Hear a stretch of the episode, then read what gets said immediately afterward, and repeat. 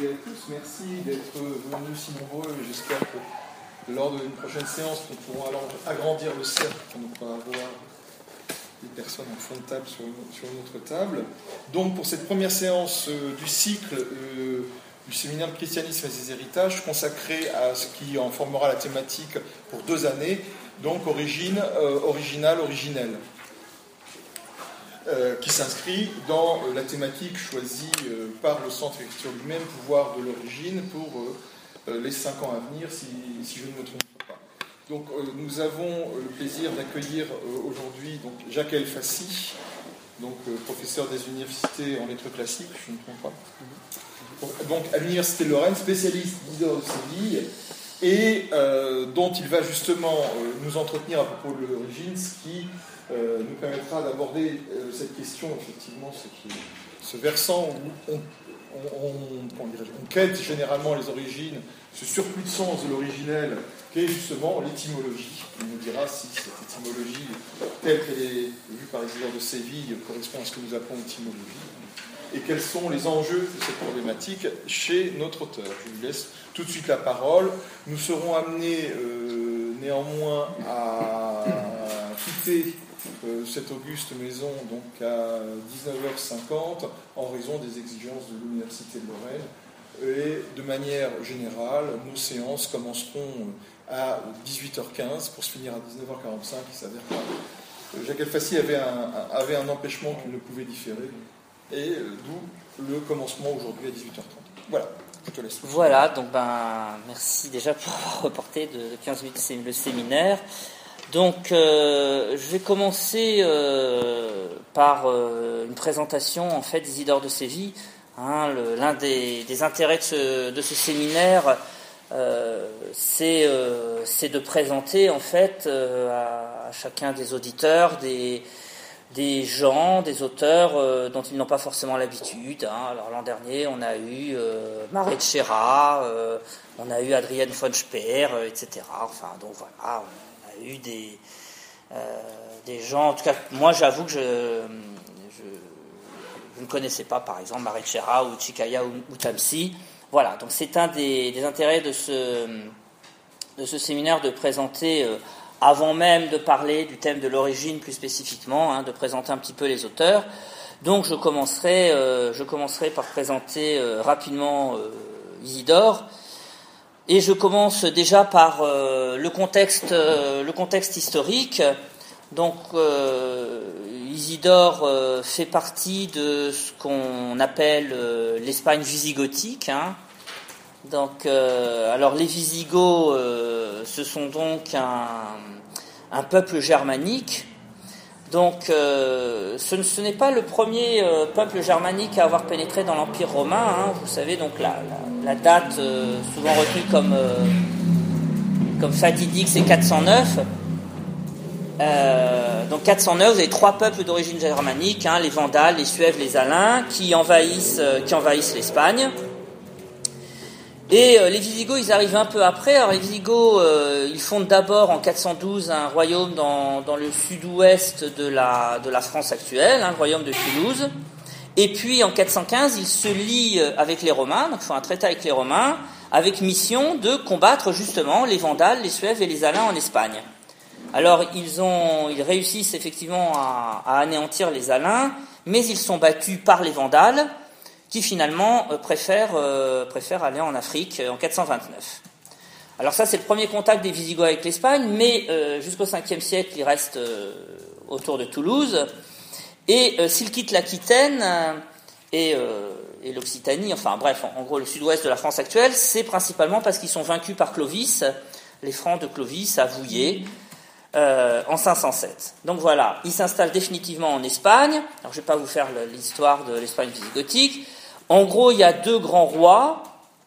Euh, je peux mettre, tiens, je vais prendre un, feutre. Donc, euh, il y a deux grands rois qui sont. Euh, bon, qui sont Léo Vigilde. Alors, d'un autre côté, je vais vous mettre des noms au tableau, mais c'est vrai qu'ils sont généralement orthographiés un peu différemment selon les, selon les, livres. Euh, Donc je mets Léo Vigile et euh, Récared. Alors là aussi, il y a des graphies différentes. Hein. Euh, généralement, la tendance actuelle, c'est de mettre euh, RED avec E accent, D, e pardon, e accent grave DE, mais vous trouverez parfois RED, enfin bon. Donc ce sont, ce sont des rois donc, du, du VIe siècle qui permettent l'unification politique et religieuse de la péninsule ibérique. Voilà. Donc ce sont un peu les Clovis, si j'ose dire, du royaume visigothique. Donc vous avez euh, Léovigilde qui élimine euh, en gros de la péninsule ibérique tous ceux qui ne sont pas visigoths. Donc euh, c'est-à-dire euh, les Cantabres et les Vascons au nord, et puis les, les Suèves, euh, les Suèves au nord-ouest, hein, les Suèves qui occupaient l'actuelle Galice, voilà, et la presque totalité des possessions byzantines au sud-est. Hein, je ne l'ai pas, dit pour, euh, aller vite, mais les Byzantins, euh, à l'époque de Justinien, avaient réoccupé une partie de l'Espagne dans le sud, hein, autour de Carthagène. Voilà, donc unification politique et unification religieuse grâce à Récared qui a converti son peuple au catholicisme. Hein, alors auparavant, les Visigoths étaient ariens, comme beaucoup de, peuples germaniques. Euh, donc voilà. Alors c'est dans ce contexte euh, qu'Isidore a exercé ses fonctions euh, épiscopales. Donc sa vie elle-même est très mal connue, en fait. La seule chose qu'on sait avec certitude, c'est la date de sa mort. Hein, donc il est mort le 4 avril euh, 636. Bon, encore aujourd'hui, hein, le 4 avril, c'est la Sainte Isidore. Si vous voulez lui mettre un cierge, c'est le, le bon jour. Donc, euh, pour le reste, euh, on connaît très mal sa vie. Alors, dans les, euh, on dit généralement dans les notices hein, que vous trouverez dans les dictionnaires, on dit généralement, par exemple, qu'il est, qu'il est devenu évêque en 600. En fait, on sait qu'il est devenu évêque entre 599 et 601. 600, c'est bien, ça fait une, c'est entre les deux, puis c'est un chiffre rond. Donc voilà, il est devenu évêque de Séville en, en 600. On trouve aussi dans les dictionnaires qu'il est né vers 560-570. Alors d'où ça vient C'est que euh, à l'époque d'Isidore, Isidore lui-même le rappelle, euh, on ne pouvait pas être évêque euh, si on n'était pas âgé d'au moins 30 ans. Donc a priori, en fait, on sait qu'il y a quelques exceptions, mais on se dit que si Isidore lui-même rappelle qu'on ne pouvait pas être évêque si on était âgé de moins de 30 ans, c'est que lui-même ne devait pas être dans cette position-là. Donc bref, on suppose qu'Isidore est né avant 570. Et euh, on suppose aussi qu'il n'est pas né euh, en supposant qu'il est né en gros dans la, dans la décennie 560-570, euh, parce que ça le fait déjà mourir à un âge vénérable, hein, en 636, mais voilà, en fait, on n'en sait rien. On ne connaît pas la date de sa naissance. Donc tout ça pour vous dire qu'en fait, on ne connaît presque rien de la vie d'Isidore. Euh, et la seule chose qu'on connaît, hein, enfin, pratiquement la seule chose qu'on connaît de sa vie, c'est son œuvre. Hein. Son œuvre qui, euh, euh, qui, qui, nous est restée. Euh, donc je l'ai dit quand j'ai parlé du contexte tout à l'heure, Isidore a vécu une génération après la conversion des Visigoths au catholicisme. Récared hein, s'est converti et a converti son peuple en 589. Euh, donc il s'est attaché à, consacrer le triomphe du catholicisme et aussi à créer euh, les conditions d'une fusion entre Romains et Visigoths. Alors lui-même est issu d'une famille romaine. Euh, on sait que son père s'appelait Severianus, donc euh, a priori c'est un, anthroponyme romain, etc. Hein, donc, euh, mais euh, il a écrit une histoire des Goths, euh, dont on parlera, vous avez peut-être déjà vu, hein, c'est le texte 7, dans lequel il s'efforce de prouver que ce sont les Goths et non les Byzantins, puisque c'est l'enjeu aussi de, de, l'époque, hein, que sont les Goths qui sont les héritiers spirituels des Romains, dont ils ont recueilli et embelli l'Empire. Voilà. Alors l'opposition entre Goths et Romains disparaît au profit d'une Espagne latine et catholique.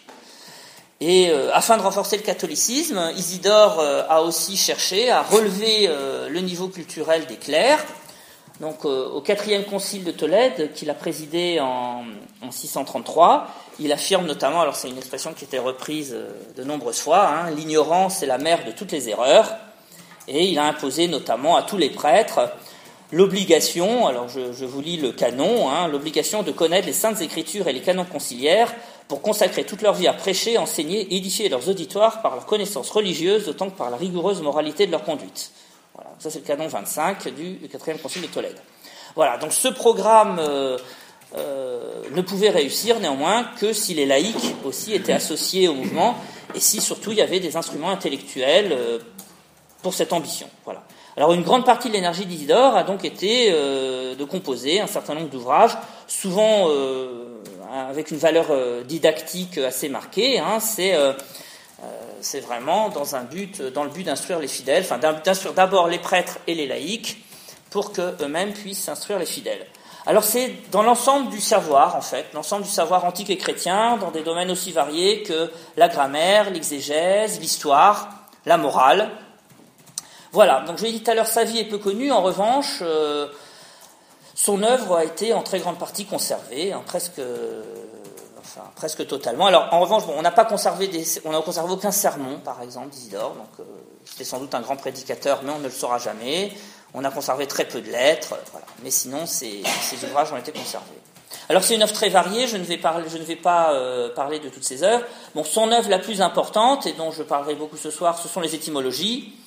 Alors, euh, pourquoi c'est la plus importante? Eh Bien, Pour de multiples raisons. Hein. C'est la plus longue, c'est celle qui l'a le plus occupé jusqu'à sa mort, c'est celle qui a été la plus étudiée aussi. Euh, c'est celle qui a valu euh, à Isidore son titre de patron d'Internet. Hein. Vous savez peut-être que Isidore, euh, depuis quelques années, a été désigné comme patron d'Internet. Bon, voilà. Alors ça se présente comme une, gigantesque encyclopédie, donc en 20 livres, dans lesquels sont compilés l'ensemble des savoirs profanes ou chrétiens, donc sur la grammaire, les mathématiques, l'astronomie, la philosophie, la médecine, mais aussi euh, Dieu, euh, les anges, l'Église, les hérésies. Hein, donc il y a quand même aussi un contenu chrétien. Voilà. Donc les étymologies ont, été un, des ouvrages de référence du Moyen Âge, présents dans toutes les bibliothèques. Ça ne veut pas dire évidemment que les gens la lisaient de A à Z, mais c'est un peu comme euh, le petit Larousse. Jusqu'à une époque récente, maintenant il y a Wikipédia, donc bon, où il y a Internet, mais voilà, dans beaucoup de, familles, vous, aviez le petit Larousse. Bon. Euh, alors son deuxième ouvrage le plus important, dont je parlerai aussi ce soir, ce sont les Sententiae, hein, donc les sentences. Euh, donc après les étymologies, c'est l'œuvre la plus longue d'Isidore et la plus importante. Euh, c'est un manuel de théologie en fait, c'est un manuel de théologie, donc synthèse de la foi chrétienne, qui s'achève sur la, vie morale du fidèle.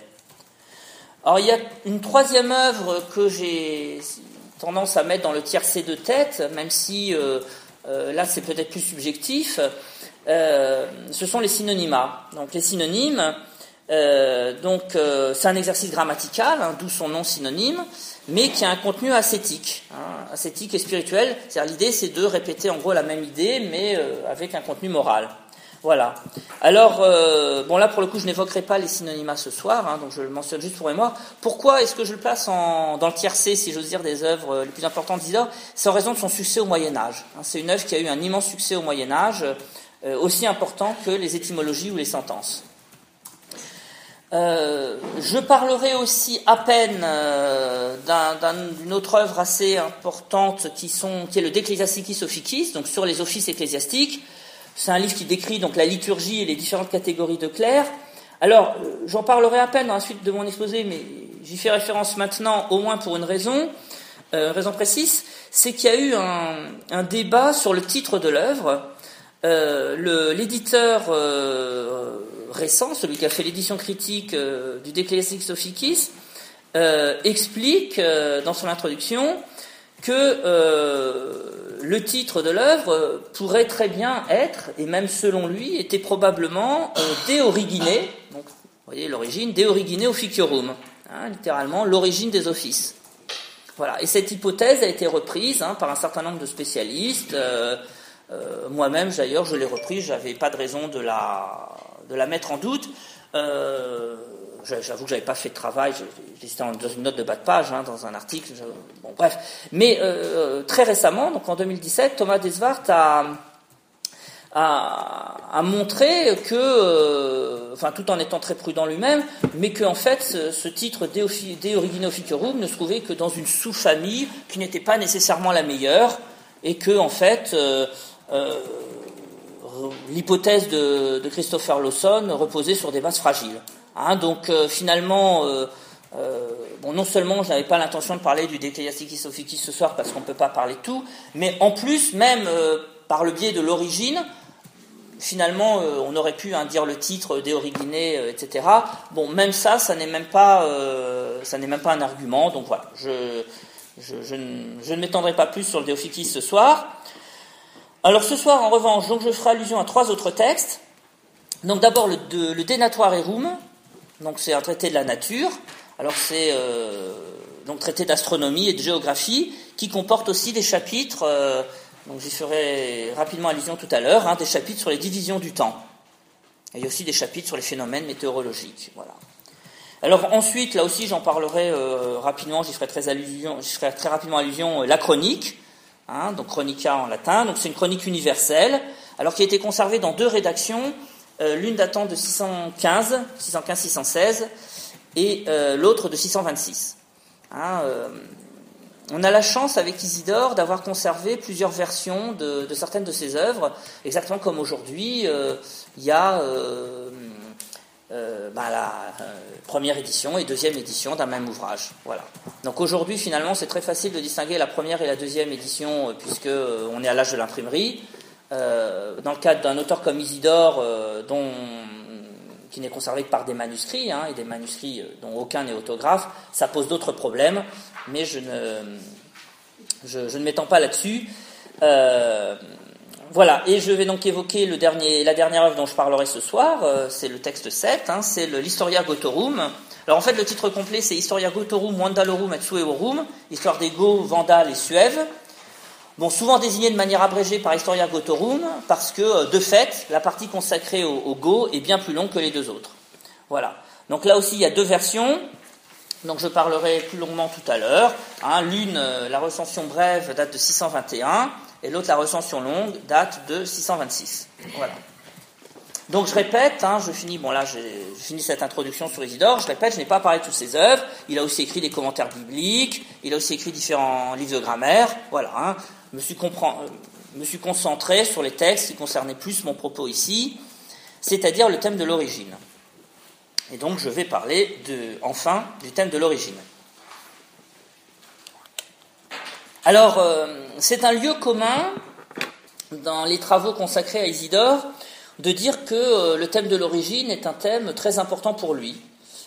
Pour citer un seul exemple, Jacques Fontaine, dans la belle synthèse qu'il a publiée sur Isidore de Séville donc en 2000, consacre une partie de son livre la quatrième partie aux catégories et valeurs de la pensée isidorienne. Et par quoi commence-t-il? Eh bien précisément par l'origine.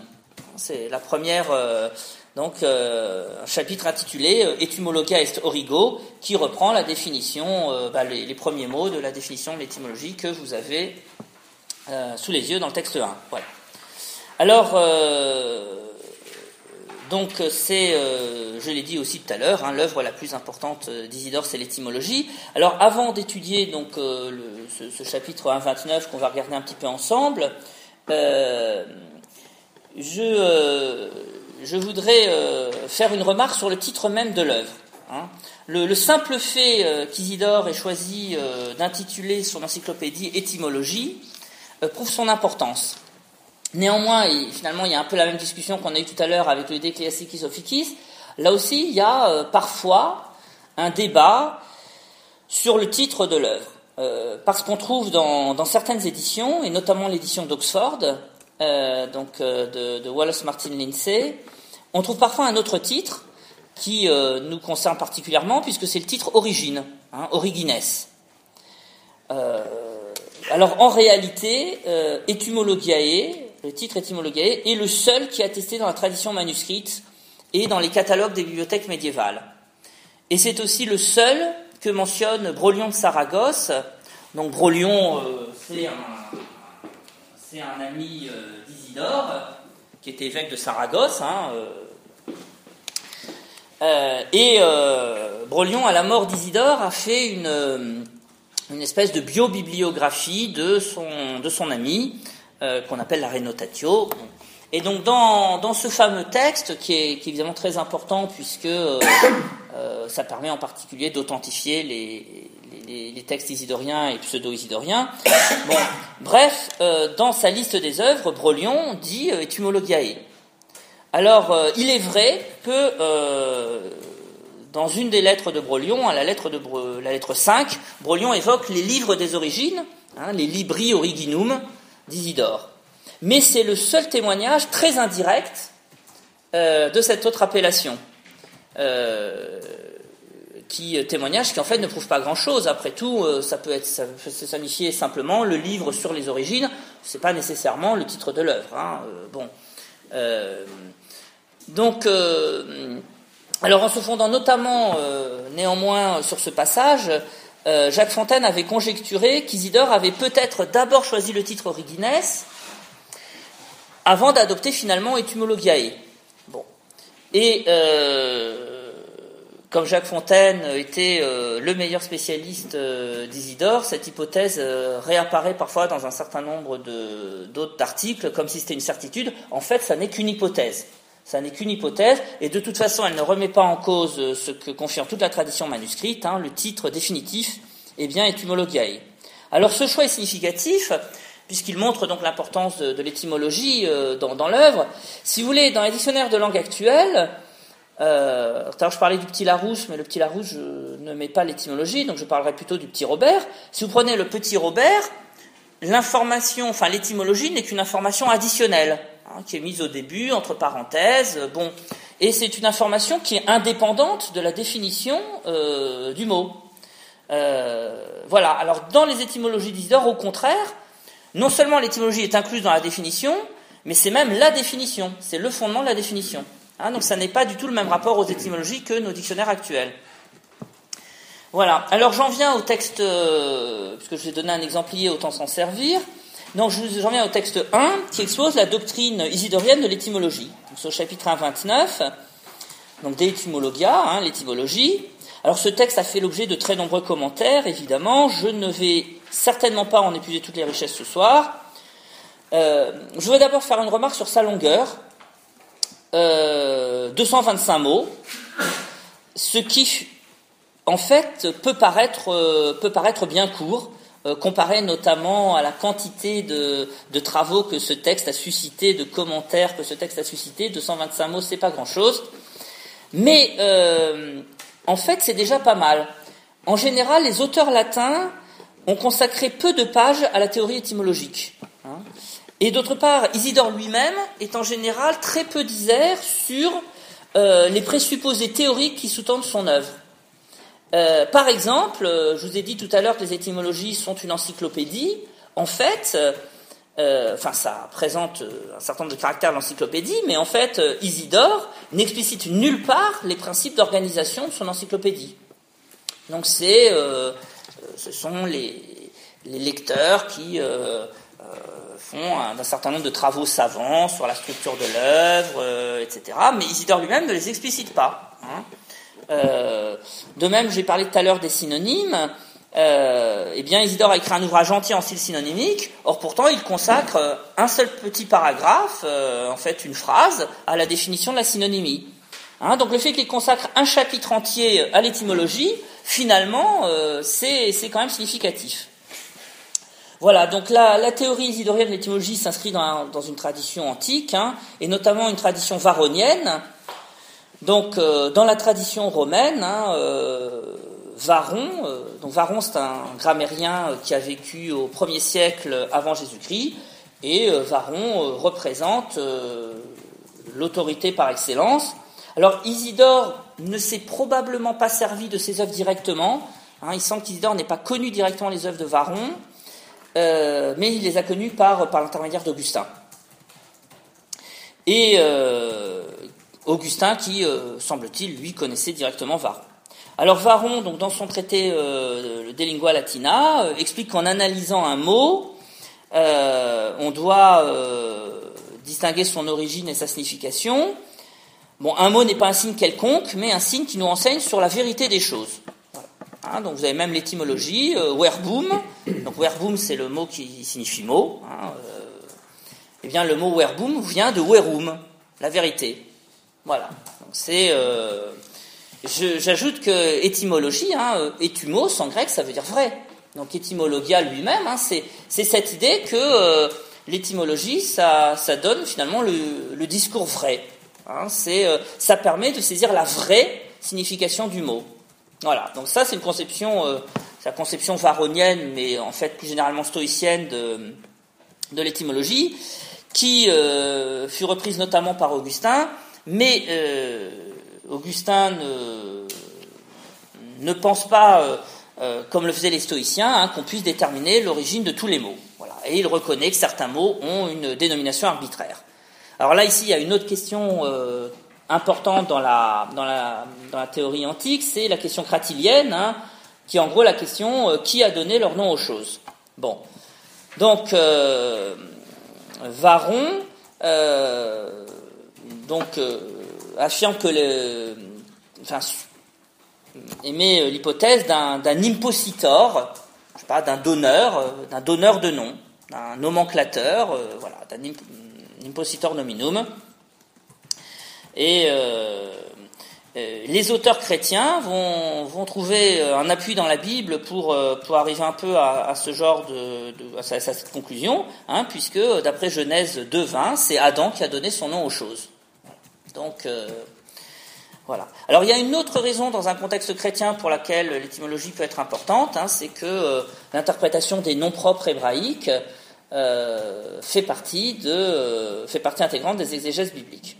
Voilà, donc Isidore s'inscrit dans cette tradition euh, à, la fois, euh, à la fois varonienne et patristique. Donc, euh, l'étymologie est pour Isidore l'origine des mots. Hein, donc voilà la première phrase, hein, etymologia est origo vocabulorum. Hein, alors là, je me suis inspiré de la traduction, enfin je inspiré, non, je l'ai recopié, en fait, j'ai recopié la traduction de Jacques Fontaine. Bon, Jacques Fontaine a traduit vocabularum par vocable, je suppose pour éviter que juste après il y a werbi hein, qui veut dire mot. Euh, donc voilà, l'étymologie est l'origine des vocables, l'origine des mots, et c'est elle qui permet euh, de, euh, de, saisir la, la, valeur des mots. Hein, donc pour Isidore, les, appellations ont dans la plupart des cas une valeur véridique. Un autre texte que je n'ai pas souligné encore, c'est la dimension euh, didactique hein, euh, de, ce passage. Vous voyez, par exemple, au, paragraphe 2, hein, Isidore nous dit Quand on a vu euh, d'où le nom tire son origine, on comprend plus vite sa valeur. Donc, l'objectif, c'est de donner l'origine des mots, en fait, pour contribuer à leur bonne compréhension. Voilà, ensuite, vous, vous pourrez le lire, vous pouvez lire tout de suite, le texte. Hein, vous voyez qu'Isidore euh, s'intéresse aux sources des appellations. Donc, en premier lieu, euh, la cause, hein, caosa, puis après l'origine, origo, les contraires, contraria. Isidore introduit euh, aussi la derivatio, hein, la dérivation, l'onomatopée, les emprunts au grec intégrés au latin, la dérivation des noms propres de lieux, de villes ou de fleuves, et enfin les emprunts aux langues étrangères dont l'étymologie n'est pas transparente. Voilà. Alors vous voyez que la, conception isidorienne, et plus généralement la conception antique, mais aussi la conception médiévale, hein, après Isidore, euh, qui sera inspirée en grande partie d'Isidore euh, du reste, c'est une conception très différente de la nôtre. Euh, la, linguistique moderne, héritée de Ferdinand de Saussure, donc distingue le signifiant du mot, c'est-à-dire c'est-à-dire sa forme, son image acoustique, et le signifié du mot, hein, c'est-à-dire le concept euh, avec lequel il est lié. Et euh, l'un des grands principes de la linguistique saussurienne, c'est que le lien euh, entre le signifiant et le signifié est arbitraire, hein, c'est-à-dire immotivé. Voilà, il n'y a, pas de, a pas de relation naturelle entre un mot et le concept auquel il est associé. Voilà. pour le dire autrement, la relation qui existe entre le signifiant et euh, le signifié euh, repose seulement sur une convention de la part des locuteurs. Voilà. Alors bon, euh, comme vous le savez, Saussure nuance un tout petit peu ce principe en ajoutant que certains signes peuvent être relativement motivés. Hein, ça, c'est l'expression de Saussure. C'est le cas des noms composés ou dérivés. Hein, mais ça ne, modifie en rien le principe général, c'est que il n'y a pas de lien, il n'y a pas de, relation naturelle entre le signifiant et le signifié. Voilà. Alors un autre rapport majeur de la linguistique saussurienne, c'est la distinction entre diachronie et synchronie, hein, que vous connaissez aussi sans doute. Donc l'étude diachronique d'une langue s'intéresse à son évolution au cours de son histoire, alors que l'approche synchronique prend en compte un seul état de la langue. Alors, d'une manière euh, schématique, que je, nuancerai euh, par la suite, mais d'une manière très schématique, le, point de vue d'Isidore est presque totalement opposé. Hein. Pour Isidore, il y a le plus souvent un lien naturel entre le mot et ce qu'il signifie. Euh, le mot n'est pas le signe arbitraire de la chose, mais il en est le reflet. Voilà, il en est le reflet. Donc, à partir d'un mot, du mot présent, il est possible de remonter à son essence même. Alors, certes, Isidore est conscient que euh, souvent le mot ne reflète qu'imparfaitement la chose. Mais, euh, si vous voulez, c'est un peu à la, manière d'un miroir embrumé qu'il faut éclaircir. Voilà. Donc il suffit d'éclaircir ce miroir pour accéder à la connaissance de la réalité. Et justement, c'est le rôle de l'étymologie. Hein. Donc, euh, de la pratique étymologique du mot peut émerger la force. Hein, vous voyez, c'est le mot vis en latin, euh, que vous avez euh, dès le premier mot, dès la première phrase, hein, etymologia historico cum vis verbi. Hein. Donc euh, la force, sa valeur essentielle, par lequel est découvert le lien entre le mot et la chose. Voilà. Donc, si vous voulez, en découvrant le sens profond du mot, en fait, l'étymologiste n'est pas loin de découvrir l'essence même de la réalité, c'est-à-dire la réalité telle qu'elle fut conçue par Dieu. Donc il y a aussi un aspect euh, finalement théologique hein, dans, cette dimension, euh, dans ce travail étymologique. Alors certes, et c'est une nuance importante, Isidore lui-même reconnaît, donc c'est paragraphe 3, je vous lis en traduction en français, hein, euh, tous les noms n'ont pas été imposés par les anciens selon la nature, mais certains également selon le bon plaisir. Voilà. Alors ça, c'est ce qu'il met dans son chapitre 1.29. En réalité, cette limite de l'étymologie n'est presque jamais rappelée dans son œuvre. Euh, une des rares exceptions, c'est euh, celle que je vous ai donnée au texte 2 à propos du mot quinque, donc du mot 5.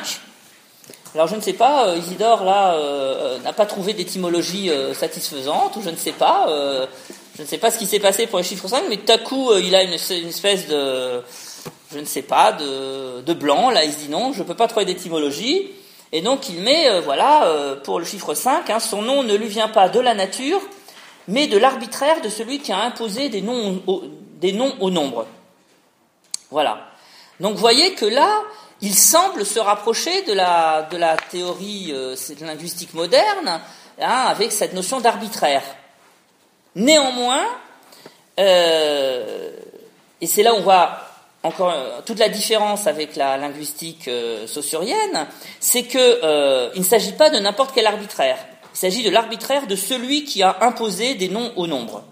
Hein. Alors le sens de cette périphrase en fait n'est pas clair. Bon, ça fait nécessairement penser au législateur du Cratyle, euh, qu'Isidore a peut-être connu de manière indirecte. Hein. donc il est Isidore ne connaissait pas le grec et il est, très peu probable qu'il ait eu le livre de Platon en traduction, ou alors s'il avait une traduction latine de Platon, euh, elle serait totalement inconnue par ailleurs. Donc, euh, mais de manière indirecte, de toute façon, la tradition cratilienne s'est répandue par de multiples canaux. donc, voilà. Donc ça fait penser au législateur du Cratyle. Ça fait penser évidemment à, Adam, hein, Adam qui a donné les noms aux choses, donc Genèse de 20. Euh, bien qu'Isidore précise dans un autre passage, donc c'est dans le livre 12, que euh, Adam a donné ses noms aux choses en hébreu. Donc là, Kunkoe n'est pas un mot hébreu. Bon, ou bien de manière plus vague, euh, oui, pardon? Oui, bah oui, oui. Enfin, en tout cas pour pour Isidore, mais pas seulement pour lui, hein, pour la tradition effectivement patristique, effectivement, c'est Isidore que Adam que la, langue pré-babélienne était l'hébreu. Bon, donc effectivement, euh, euh, je crois, je crois qu'il n'y a aucun autre texte effectivement qui nous dit que la langue pré-babélienne pouvait être une langue que l'hébreu. Enfin, je ne sais pas, j'ai pas étudié la question, mais effectivement, en tout cas, Isidore nous le, nous le dit. Donc effectivement, Quinque, à moins de supposer que Quinque, euh, pardon? Quelqu'un vient. Je ne voulais pas t'interrompre ni avec ceci ni avec le reste. Oui, c'est possible. J'ai pas. quelqu'un vient, Isidore.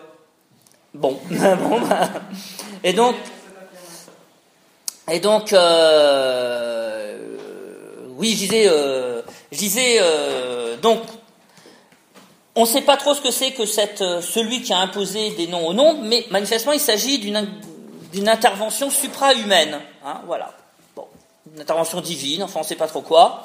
Mais voyez que là, c'est très différent de la linguistique moderne, parce que la linguistique moderne parle d'arbitraire, mais elle parle d'une convention arbitraire entre locuteurs d'une même langue. Elle n'évoque pas du tout euh, cette origine supra-humaine hein, évoquée par Isidore. Donc même quand Isidore parle d'arbitraire du langage, et encore il le fait de manière exceptionnelle, en fait ce n'est pas du tout dans une perspective saussurienne, hein, qui serait la perspective, euh, euh, la perspective actuelle. Voilà. Alors, pour, continuer mon exposé, je, voudrais introduire une autre idée qui est l'idée de, temps.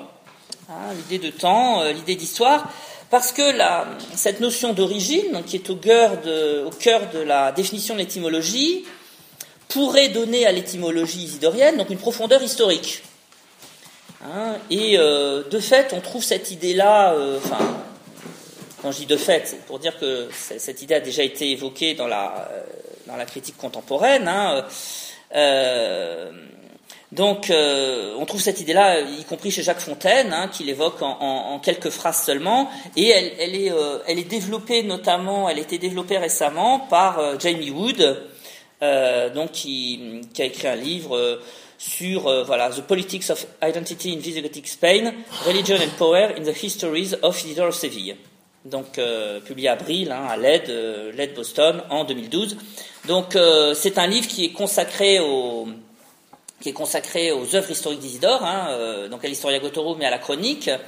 Euh, et euh, bon, il arrive à, à, Jamie Wood, ce qui arrive en fait à tout chercheur, c'est que même inconsciemment, on est un peu victime de sa spécialité. Et, et là, en travaillant sur les œuvres historiques d'Isidore, Jamie Wood, finalement, on, est arrivé à dire pratiquement qu'Isidore, fondamentalement, était historien.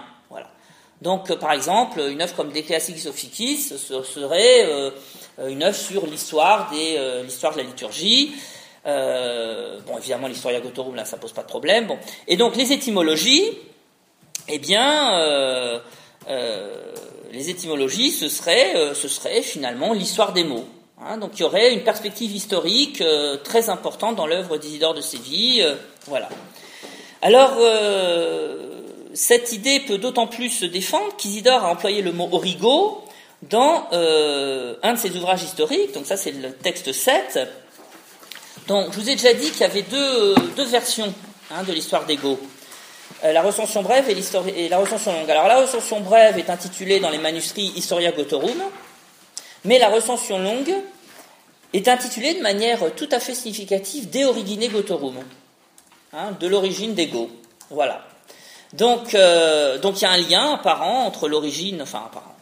Là, c'est moi qui rajoute l'apparent. Il y a un lien entre l'origine et l'histoire.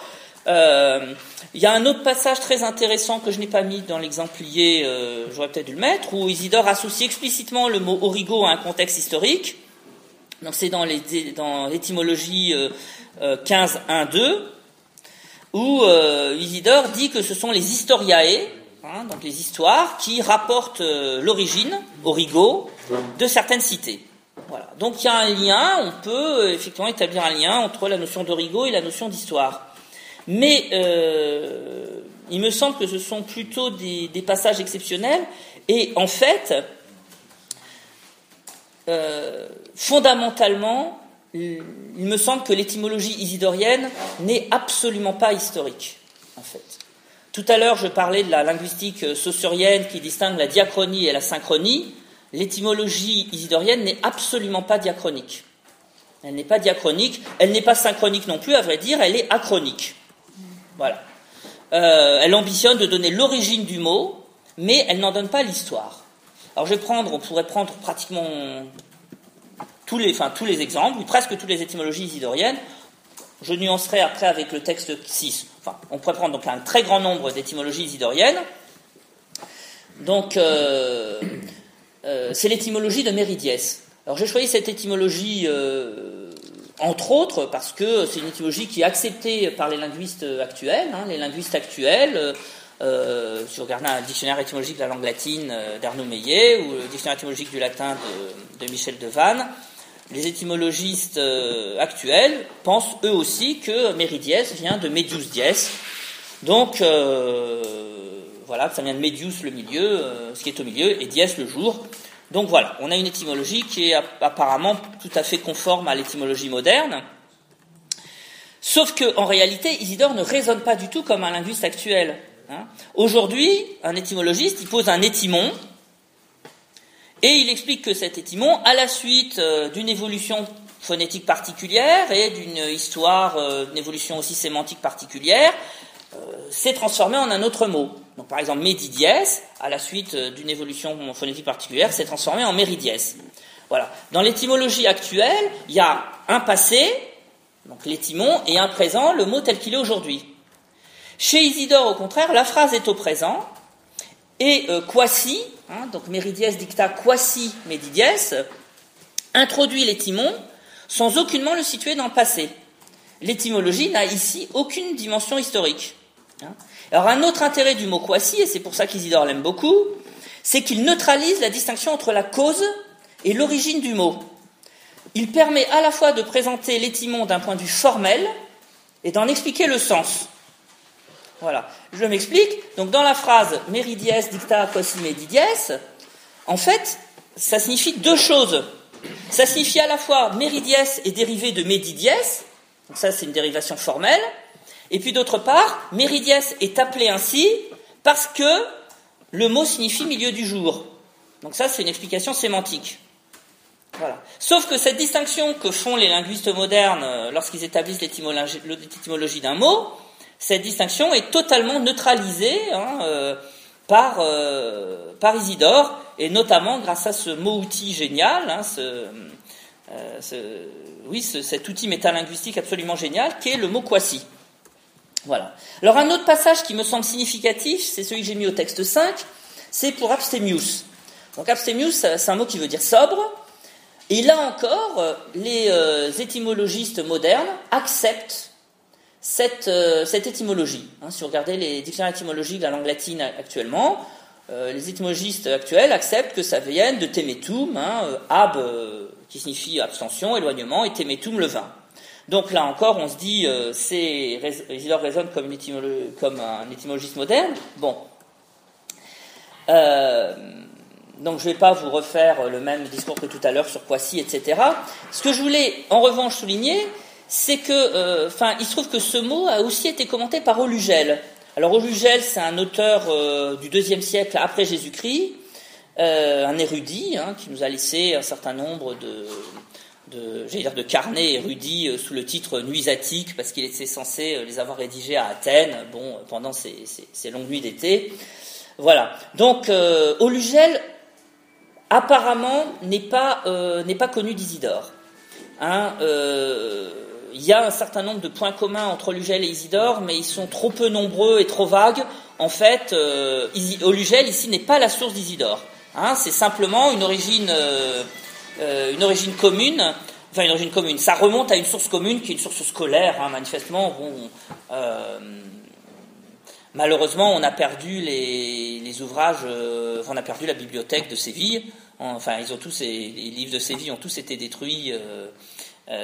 Si ce n'est à la mort d'Isidore, ils ont été détruits avec en 711 avec l'arrivée euh, l'arrivée des Arabes ou à une autre époque, je ne sais pas. En tout cas, on n'a conservé aucun texte, aucun, manuscrit de l'époque visigothique, de toute façon. Hein. Donc pas plus Isidore qu'un autre. Euh. Bon, tout ça pour dire qu'on ne sait pas exactement d'où Isidore. Euh, il devait avoir probablement des manuels, comme nous, des dictionnaires, des manuels scolaires. Bon. Bref, Olugel n'est pas la source, tout ça, ce, long développement pour dire qu'Olugel n'est pas la source d'Isidore, mais le rapprochement est intéressant, quand même. Hein, parce qu'on a un érudit, un autre érudit, qui nous donne la même étymologie d'Abstemius, et euh, on va voir comment on peut voir comment Olugel le traite. Alors, euh, donc, euh, je vous donne tout de suite la traduction. Hein. Les femmes de Rome et du Latium étaient toute leur vie abstemiae, c'est-à-dire qu'elles s'abstenaient de l'usage du vin, qui était appelé temetum. Et alors, c'est pour ça que j'ai mis cette phrase dans la vieille langue, prisca lingua. Donc vous voyez que Olugel, lui, fournit une précision temporelle. Très vague, certes, mais en tout cas, il fournit une précision temporelle, prisca lingua, qu'Isidore ne fournit pas. Hein voilà. Donc, euh, alors, euh, pour nous, euh, de, notre, point de vue, il y a quelque chose qui peut paraître paradoxal à dire que l'étymologie n'est pas historique, puisque je répète, de notre point de vue, l'étymologie est forcément historique. Mais là encore, il faut, essayer de raisonner avec les catégories d'Isidore. Et euh, c'est là peut-être le seul point original de mon exposé. Jusqu'à présent, euh, je vous ai dit en fait beaucoup de choses assez banales. L'une des seules choses originales peut-être de mon exposé, c'est que euh, je, vous propose un rapprochement qui, à ma connaissance, n'a jamais été fait et qui pourtant me semble vraiment intéressant avec le texte 3, hein, le texte tiré des sentences. Euh, c'est un texte qui concerne la création du monde. alors, on, voit bien pourquoi le rapprochement euh, de ces textes, de ces textes n'a jamais été fait jusqu'à présent. C'est parce que euh, les sentences sont un manuel de théologie. Les linguistes euh, généralement travaillent en histoire des idées linguistiques. Enfin, ils n'ont pas forcément l'idée de rapprocher deux textes. Alors moi-même, j'ai découvert ce texte sur la création grâce à un colloque du Centre Écriture, hein, puisque c'est en travaillant sur le colloque sur la création euh, qu'avaient coordonné euh, Yves Mécène et, Marianne Vanier, donc que je m'étais intéressé à ce texte. Et euh, en fait, c'est même pas sur le moment, mais c'est c'est quelques mois après, donc même après que le colloque était fini, que tout à coup il y a une espèce de lumière qui s'est allumée dans mon cerveau. Je me dis mais oui, on a là une clé, on a une clé pour comprendre l'étymologie isidorienne, une clé dont, personne ne s'était rendu compte jusqu'à présent, euh, c'est que euh, Isidore dit clairement que Origo ne doit pas être toujours compris au sens temporel. Hein, donc euh, je vous lis le texte de, des Sententiae, hein, donc on, lit en français. La matière dont a été formé le monde a précédé les choses faites à partir d'elle par l'origine mais non par le temps, hein, donc origine non tempore, comme le son précède le chant. En effet, le son est premier par rapport au chant parce que la douceur de la chanson appartient au son de la voix et non le son à la douceur. C'est pourquoi l'un et l'autre sont simultanés, donc en latin simul, mais c'est ce à quoi appartient le chant qui est premier, prior, euh, c'est-à-dire, euh, c'est-à-dire le son. Voilà. Euh, alors ce passage des sentences s'inspire d'un extrait des Confessions, dont je vous ai mis un extrait ici. Alors c'est un très long passage, je l'ai, si vous voulez qu'on, le lise en entier, je l'ai, je l'ai photocopié. Bon, euh, Augustin est, beaucoup plus subtil qu'Isidore, hein, euh, c'est incontestable. Sur ce passage-là, du moins, je trouve que pour le coup, Isidore est quand même plus clair et, plus, didactique, en tout cas, qu'Augustin. Le long passage d'Augustin, qui fait une page et demie, est résumé par Isidore en quelques lignes. Et il faut reconnaître que euh, Isidore a un certain, talent pour la formule, hein, non tempore, ça cette formule. Alors l'idée est chez Augustin, hein, vous voyez, euh, euh, dans le passage que je vous ai mis, hein, il y a plusieurs façons euh, de, discerner quel être a priorité sur un autre être. Donc temporé et ensuite originé. On voit bien que c'est la source d'Augustin. Puis après il y a la comparaison aussi entre le, son et le chant. Bon, on voit bien que là Augustin est la source d'Isidore. Mais l'expression elle-même, que j'ai mise en évidence un peu comme un slogan, hein, non tempore, c'est une expression d'Isidore. Donc, euh, euh, voyez hein, la, comparaison. Euh, donc, non seulement il y a une formule comme ça concise, hein, frappante, originale temporelle, mais ensuite, bon, la comparaison avec le son et le chant, qui est reprise à Augustin. Hein, le, voyez, l'un et l'autre sont simultanés, un simul, mais le chant est premier. non, pardon, ce à quoi appartient le chant, excusez-moi, c'est-à-dire le son est premier, prior. Voilà. Autrement dit, l'origine est première d'un point de vue logique, mais non d'un point de vue temporel. Voilà. Donc, pour le dire autrement, ce n'est pas parce qu'une chose est à l'origine d'une autre chose qu'elle lui est nécessairement antérieure dans le temps. Voilà. Et euh, il en est de même pour l'étymologie. c'est pour ça que je pense que ce texte euh, qui n'avait jamais été rapproché jusqu'à présent de la doctrine étymologique d'Isidore, est vraiment une clé pour comprendre l'étymologie isidorienne. C'est, c'est que, voyez, pour l'étymologie, c'est pas parce qu'un mot est à l'origine d'un autre mot qu'il lui est antérieur. C'est deux choses différentes, en fait, l'origine et le temps.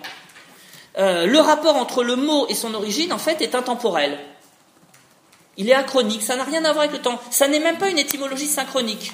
Hein, donc, a fortiori, ça n'est pas diachronique. Mais euh, voilà, c'est hors du temps. Voilà. Alors, euh, tout à l'heure, je disais qu'il fallait nuancer, nuancer une telle affirmation, et parce qu'on trouve parfois, quand même, chez Isidore, l'esquisse d'une démarche diachronique. Hein, donc, c'est le texte 6 qui comporte là, pour le coup, de manière un peu exceptionnelle, une véritable histoire du mot. Alors on va le lire en français. Hein. Basilique était autrefois le nom donné à la demeure des rois. C'est là que ces monuments tirent leur nom, car basileux signifie roi et les basiliques sont les palais royaux. Aujourd'hui, ce sont des églises qui sont appelées basiliques parce qu'on y offre à Dieu, qui est le roi de l'univers, le sacrifice du culte. Donc vous voyez que là, il y a une opposition clairement marquée entre autrefois, donc c'est Prius, et puis aujourd'hui, c'est Nunc. Hein donc là, il y a vraiment une dimension temporelle. Vous avez remarqué aussi que dans la première phrase, il y a un imparfait, hein, vocabantur, alors que dans le présent, il y a nominantur, un présent. Hein, donc là, il y a vraiment, pour le coup, une dimension diachronique qui euh, conviendrait tout à fait à un linguiste actuel. Euh, mais en fait, de tels passages sont rares, sont vraiment rares dans les étymologies. Hein, ce qui frappe plutôt dans les étymologies, c'est euh, en général l'absence presque totale de, euh, dimension euh, de considération diachronique. Même dans les passages qui auraient pu, alors je vais de Méridiès ou d'Abstemius, hein, mais on pourrait dire de tant d'autres, même dans les passages qui auraient pu conduire à une telle démarche. Voilà. Et donc finalement, euh, moi j'aurais presque envie,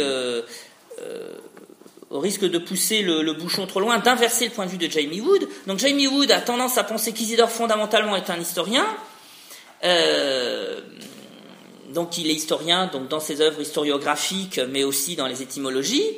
Euh, donc moi je répète, je ne pense pas du tout que les étymologies racontent l'histoire de mots, hein, et d'une certaine façon elles font l'inverse. Elles racontent la non-histoire du mot. ce qu'elles disent, les étymologies, c'est le lien intemporel qui associe un mot à son étymologie.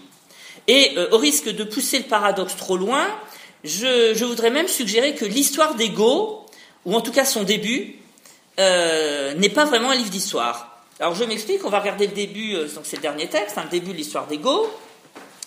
Euh, donc je répète, il y a deux recensions. Donc euh, la première recension commence en disant il est certain que le royaume d'Ego est très ancien. Voilà. Bon. La seconde version est beaucoup plus, beaucoup plus étonnante. Donc ça commence déjà par le titre, hein, l'origine d'Ego. Bon. Mais à regarder la première phrase. Donc la nation d'Ego est très ancienne. Certains alors, euh, ma traduction finalement ne rend pas l'ambiguïté d'Originem. Bon, donc certains les croient descendants de Magog, fils de Japheth, en raison de la ressemblance de la dernière syllabe, et surtout parce qu'ils le déduisent du prophète Ézéchiel. Bon, alors c'est quand même très curieux. Donc Isidore ici introduit une origine, hein, Originem, et euh, en fait il introduit le mot origo dans un double sens, au sens généalogique donc les Goths ont pour ancêtre Magog, euh, enfin ils sont descendants de Magog, et dans un sens étymologique, c'est-à-dire euh, l'étymologie du nom Go, c'est Magog. double sens, donc qui pour nous paraît complètement distinct, euh, la, valeur généalogique et la valeur étymologique. Voilà, Isidore rassemble les deux dans ce concept d'origo. Et alors Isidore ajoute un autre élément d'interprétation, un peu étonnant, ils le déduisent du prophète Ézéchiel. Alors là, évidemment, euh, on va chercher ce que dit Ézéchiel de Magog. Donc il en parle au chapitre 38. Alors je vous ai recopié quelques extraits hein, dans la traduction de, la Bible de Jérusalem. Donc, euh, et vous voyez, euh, les extraits que j'ai recopiés, évidemment, ne sont pas choisis pour rien. C'est parce qu'ils pourraient tout à fait s'appliquer aux Go. Hein, donc les Go sont sans cesse présentés par Isidore comme un peuple vaillant, un peuple soldat, un peuple de soldats. Euh, avec une grande armée conquérante. Les Goths viennent du nord de l'Europe. Alors ça se rapproche du verset 15 quand même, hein. tu quitteras ta résidence à l'extrême nord. Euh, le... Et enfin, dernier point important, c'est que euh, les Goths, euh, par, grâce à la conversion de Récared, donc leur, la conversion au catholicisme, permettent de manifester la grandeur de Dieu. Et ça aussi, c'est là-dessus que se termine hein, le, le, chapitre 38 d'Ézéchiel hein, sur la, la, grandeur de Dieu. Euh, hein, je manifesterai ma grandeur et ma sainteté, etc. Voilà. Alors on a donc un passage euh, très étonnant. Hein, euh, début, là, je parle de l'origine, du début de l'histoire d'Ego, dans la deuxième version. Un passage en fait assez déconcertant, hein, où Isidore met sur le même plan ancêtre généalogique et origine comme étymologie, et où il explique tout cela par une prophétie qui remonte au temps biblique. Voilà. Alors là, on est complètement hors du temps de l'histoire. Euh, bon, alors ensuite, je ne vais pas pousser le paradoxe trop loin. Je tiens à vous euh, rassurer, l'histoire des est quand même un texte historiographique. Euh, et voilà, je ne vais quand même pas pousser le paradoxe jusqu'à dire que l'histoire d'Ego n'est pas un texte historiographique et qu'il ne parle pas de, des événements euh, des événements euh, euh, qui, concernent l'ego. Mais, mais d'une certaine façon, le paradoxe n'en est que plus frappant. Commencer un texte historiographique par, ça, c'est quand même étonnant. Enfin, il commence un texte historiographique par une origine complètement intemporelle. Voilà. et en fait, et je, je, je vais finir là-dessus, je trouve qu'Isidore, enfin il me semble qu'Isidore a un rapport ambigu au temps. Euh, ambigu au sens où euh, il sait que le temps existe. Hein, euh, donc tout à l'heure j'ai parlé de son traité Roux, mais je vous ai dit qu'il y a tout un chapitre, plutôt plusieurs chapitres sur les divisions du temps, donc l'heure, le jour, la semaine, le mois, l'année. Bon, j'ai dit tout aussi qu'il avait écrit des œuvres historiographiques, hein, l'histoire d'Ego et la chronique. Et il y a aussi, même s'ils sont rares, quelques passages diachroniques dans, dans les étymologies, hein, comme on l'a vu à propos de Basilique. Donc Isidore euh, c'est que le temps existe, euh, que le temps passe, euh, euh, mais bon, je, vais peut-être faire de la psychologie à deux balles. Hein, c'est toujours difficile de faire la psychologie sur un auteur aussi ancien, mais je ne vais pas empêcher de penser qu'au fond lui-même, il aimerait justement que le temps ne passe pas. Voilà, que il, aimerait que le temps soit le plus immobile possible. Et il y a de multiples analyses qui peuvent le montrer. Alors, par exemple, pour le livre 15 des étymologies, donc c'est un livre consacré aux cités, et euh, Jean-Yves Guillaumin et Pierre Monat, par exemple, ont montré comment euh, Isidore avait créé une espèce de, cité utopique, ville de nulle part. Alors là, je les cite, hein, une sorte de cité utopique, une ville de nulle part, surgit des cartons de l'Antiquité, un territoire organisé selon un ordre figé, dormant, idéal. Voilà, vous avez une espèce de cité qui ne correspond absolument pas aux cités de l'époque d'Isidore au 7e siècle, qui ne correspond même pas aux cités de l'époque de Cicéron, ça, il mélange toutes les sources, etc. Il fait une espèce de, cité, euh, de cité idéale. Bon. Et alors, dans le même ordre d'idée, euh, cette fois-ci, ça concerne les, livres juridiques, euh, Paola Biavaski a montré comment Isidore, lui aussi, pour les passages, enfin, ici aussi, pour les passages juridiques, avait essayé de créer une espèce de droit universel, ahistorique. Même chose pour les livres géographiques. Hein, Silke Diderich a montré comment Isidore superpose des strates euh, très variées, hein, historiques, mythologiques, bibliques, pour donner l'illusion d'un savoir intemporel. Euh, l'enchevêtrement des sources, la confusion euh, de ces différentes époques crée une sorte de monde intemporel, ahistorique, avec heureusement, si, on peut dire, des, repères stables comme les continents, les fleuves et les cités. Voilà donc un monde fixe, à peine soumis au changement. Alors, euh, encore une fois, faudrait, faudrait sans doute nuancer ce point de vue. Hein. Le monde d'Isidore n'est pas aussi stable et intemporel qu'il voudrait le faire croire. Mais il me semble que c'est une dimension importante euh, du monde d'Isidore. Voilà, il y a quelque chose d'idéal dans, les étymologies. C'est un monde bien rangé, bien ordonné, intemporel. Voilà. Alors finalement, je vais conclure là-dessus. Hein. Euh, le, le, thème de cette communication, donc, c'est l'origine. Bon, quand on parle d'origine aujourd'hui, on verra dans les autres séances du séminaire, mais au moins, alors là, comme un, linguiste, euh, comme un étymologiste, il me semble que quand on parle de l'étymologie, on présuppose souvent une dimension euh, temporelle. Hein, euh, l'origine, c'est ce qui est, si j'ose dire, au tout début du passé. en tout cas, pour l'étymologie actuelle, l'étymologie actuelle a une dimension diachronique. Hein. connaître l'étymologie d'un mot, c'est connaître son passé. Voilà. pour Isidore, au contraire, l'étymologie est le plus souvent intemporelle. Elle établit un lien entre le mot et la chose qui est intemporel. Et je vais même aller plus loin, euh, au risque de pousser, euh, au risque de là aussi tenir un discours paradoxal. Je me demande même dans quelle mesure la passion qu'Isidore a pour l'origine des choses ne vient pas de sa volonté de fuir le temps, euh, de donner l'illusion, de se donner peut-être l'illusion à lui-même d'un monde fixe et intemporel. Euh, voilà, origine non tempore, comme il le dit dans, dans, les Sententiae. Donc voilà, je vais m'arrêter là.